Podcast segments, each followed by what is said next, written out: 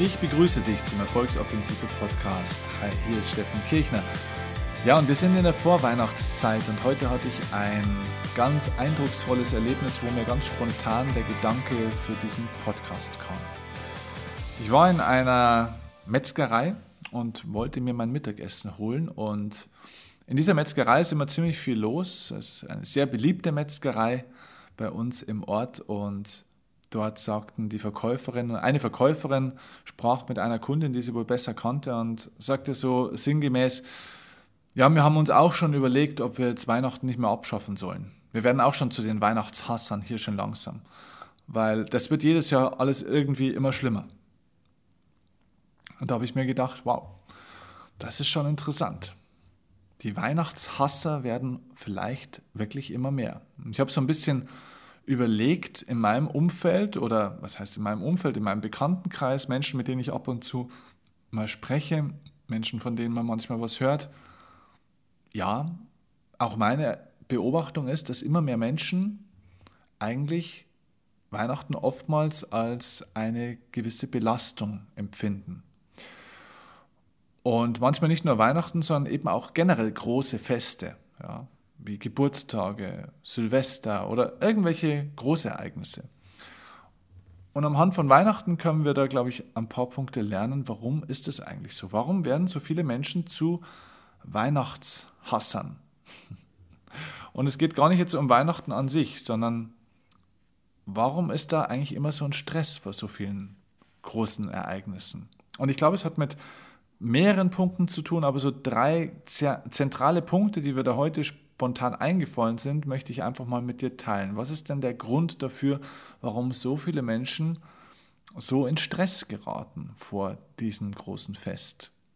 Denn ich glaube, dass das, was uns vor Weihnachten oder was vielen Menschen vor Weihnachten passiert, im Endeffekt nichts anderes ist als ein Spiegelbild unseres Lebens, unserer Lebensführung. Denn in, am Weihnachts- oder in der Weihnachtszeit komprimiert sich praktisch unser Lifestyle auf einen kleinen Punkt. Die Art und Weise, wie wir unser Leben führen, wird in dieser Zeit offensichtlicher, weil die Zeit knapper wird und die Voraussetzungen irgendwie strenger und enger, weil es irgendwie so eine ganz wichtige Zeit ist. Man versucht irgendwie so ganz besonders viele Erwartungen zu erfüllen und die Dinge noch irgendwie fertig zu machen. Der Jahreswechsel steht ja auch an. Also irgendwie versucht man alles in möglichst kurzer Zeit noch irgendwie hinzukriegen. Und diese Zeitknappheit spiegelt so ein kleines bisschen unseren Lifestyle wieder. Und deswegen, glaube ich, kann man daraus einiges lernen. Denn du könntest auch Weihnachten theoretisch abschaffen. Ähm, das Problem der Leute bleibt bestehen. Weihnachten ist im Endeffekt nur eine Art Lupe. Weihnachten legt eine Lupe auf den Lifestyle, auf die Lebensgewohnheiten und die Mentalitäten vieler Menschen. Und deswegen gebe ich dir jetzt mal drei Impulse mit, die mir dazu einfallen. Wo entsteht der meiste Stress bei den Weihnachtshassern? Bei, bei Leuten zumindest mal, die vielleicht jetzt gar nicht Weihnachten so hassen, aber die Weihnachten immer extrem gestresst sind und sagen, ja, es sollte eigentlich immer so die Stadezeit sein, ja, eine ruhige Zeit, eine besinnliche Zeit. Aber wie viele Menschen kennst du selber oder hast du schon getroffen, vielleicht gehörst du auch selber dazu, die sagen, wow, Gott, ich bin noch gar nicht so im Weihnachtsmodus, ich bin noch gar nicht so im Weihnachtsfeeling, weil es war so viel, es ist viel stressiger als den Rest des Jahres. Es hat gar nichts damit zu tun, dass draußen noch nicht viel Schnee liegt und wir wieder keine weißen Weihnachten kriegen, sondern es hat damit zu tun, dass es einfach viel hektischer wird als im Rest des Jahres. Ich bin so froh, wenn Weihnachten vorbei ist, weil dann wird es endlich mal wieder ein bisschen ruhiger, weil die Leute drehen alle völlig durch. Wie oft hast du das schon gehört? Ähm, also ich schon ziemlich oft. So. Und ich glaube, der erste Punkt ist deswegen, die meisten Menschen haben einfach ein wahnsinnig schlechtes Zeitmanagement in ihrem Leben. Das heißt, dass sie einfach grundsätzlich sich zu wenig Zeit für bestimmte Dinge nehmen und zu viel in ihrem Alltagsmodus, in ihrem Hamsterrad gefangen sind und in dem Moment, wo ihnen dann Zeitknappheit noch zusätzlich aufoktroyiert wird, weil es ein bestimmte, eine Deadline gibt, weil es ein fixes Datum gibt, bis wohin alles fertig sein muss, dann geraten sie richtig unter Stress, weil die Leute keine klaren zeitlichen Prioritäten haben. Sie lassen sich, sie, sie haben keine Standards in ihrem Leben. Sie haben keine Klarheit, wofür sie wie viel Zeit verwenden. Und dann kommen sie in Hektik, in Panik, weil auf einmal so viele Dinge von außen auf sie einprasseln, so viele Erwartungen von irgendwelchen Menschen, so viele, die hier noch was wollen, da noch was wollen, wo man so viele Dinge auch im Vorfeld zusätzlich noch machen muss, auch mal für andere Menschen. Und es kommen so viele Aufgaben zusammen, dass die eigene Zeit sowieso ja schon so knapp bemessen ist, dass durch diese paar Mehraufgaben oder durch diese plötzlich erscheinende Deadline, die ja gar nicht so plötzlich erscheint, weil ja jedes Jahr mehr oder weniger am gleichen Tag stattfindet, ne? ähm, auf einmal entsteht da so ein mega Stress. Und ich glaube, ein wichtiges Learning daraus ist deswegen, schau mal, wie du deine Zeit in Zukunft nochmal besser strukturierst, wenn du Weihnachten oder zu vergleichbaren äh, Festlichkeiten, wenn du da in Stress gerätst. Wann machst du was wie? Was, was veränderst du? Also das heißt mal ganz konkret, was machst du denn jetzt im nächsten Jahr anders, wenn du dieses Jahr zur Weihnachtszeit auf einmal in Stress geraten bist? Was kannst du denn unter, unterm Jahr anders machen? Viele sagen zum Beispiel auch, ich habe jetzt gar keine Zeit mehr für mich selber. Ja, ich, ich bin nur noch am Erledigen und hier noch Geschenke für die Kinder und dann muss ich da noch was einkaufen und dort noch was machen, dann braucht die Oma noch was und da noch was. Okay, okay, okay. Am Ende derjenige, der den Preis bezahlt für die Hektik, das bist du. Du bist es selber, der das bezahlt, was er nicht plant. Alles, was du nicht planst, bezahlst du. Alles, was du nicht weißt, bezahlst du auch. Und deswegen sage ich dir ganz klar, überleg dir einfach mal, ob du nicht grundsätzlich deinen Zeitrahmen, den du für dich selbst nimmst, und deine Gewohnheiten, wann du dir selbst einfach auch Zeit gönnst und Ruhe gönnst, ob du den nicht grundsätzlich zu eng gespannt hast. Und wenn dann mal ein bisschen mehr Belastung im Leben kommt, dass du dann eigentlich nicht nur, hm, sage ich mal, gerade so rumkommst, sondern dass du dann eigentlich überfordert bist. Das heißt, du bist die ganze Zeit im Jahr eigentlich eh schon so auf Oberkante, Oberlippe ähm, praktisch gestrickt. Das heißt, so, dass du es gerade noch alles so hinkriegst, also wirklich so spitz auf Knopf, ähm, also du wählst deine Aufgaben praktisch genau so aus, dass du genau noch das hinkriegst, was du alles tun musst im normalen Modus und es bleibt eh kaum mehr Zeit für dich, aber es geht gerade noch so gut und wenn dann ein bisschen mehr Belastung kommt, dann bist du auf einmal in der Überforderung schon drin. Und das beweist eigentlich nur eines, dass du dir selbst einfach unterm Jahr grundsätzlich mehr Zeit geben müsstest, um mehr Zeit und Energiereserven und Rücklagen in deinem Leben aufzubauen. Und dann können manchmal Dinge, die vielleicht im Kalender stehen oder manchmal auch Dinge, die spontan im Leben passieren, entstehen, die mehr Zeit und mehr Energie kosten, aber du bist nicht gleich so im Stress. Und ich glaube, die Menschen nehmen sich grundsätzlich einfach zu wenig Zeit für sich und ihre Bedürfnisse.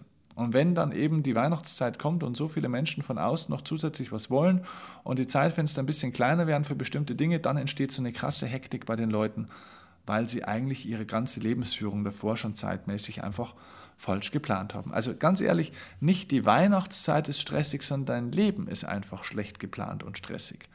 Und weil dein Leben schon zu stressig ist, hast du zu wenig Reserven und in dieser kurzen Zeit von ein paar Wochen da fokussiert sich dann alles und da bezahlst du dann den größten Preis dafür, für das, dass du die Monate davor dir nicht die Zeiten gegeben hast, die du wirklich wolltest oder gebraucht hättest.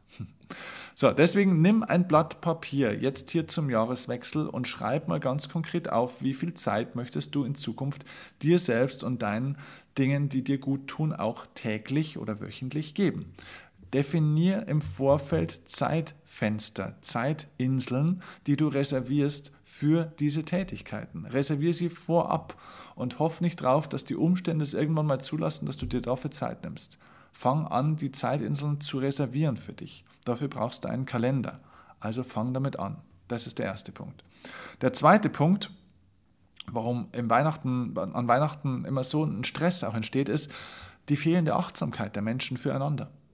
Das heißt, man lebt so elfeinhalb Monate so miteinander oder teilweise auch nebeneinander her.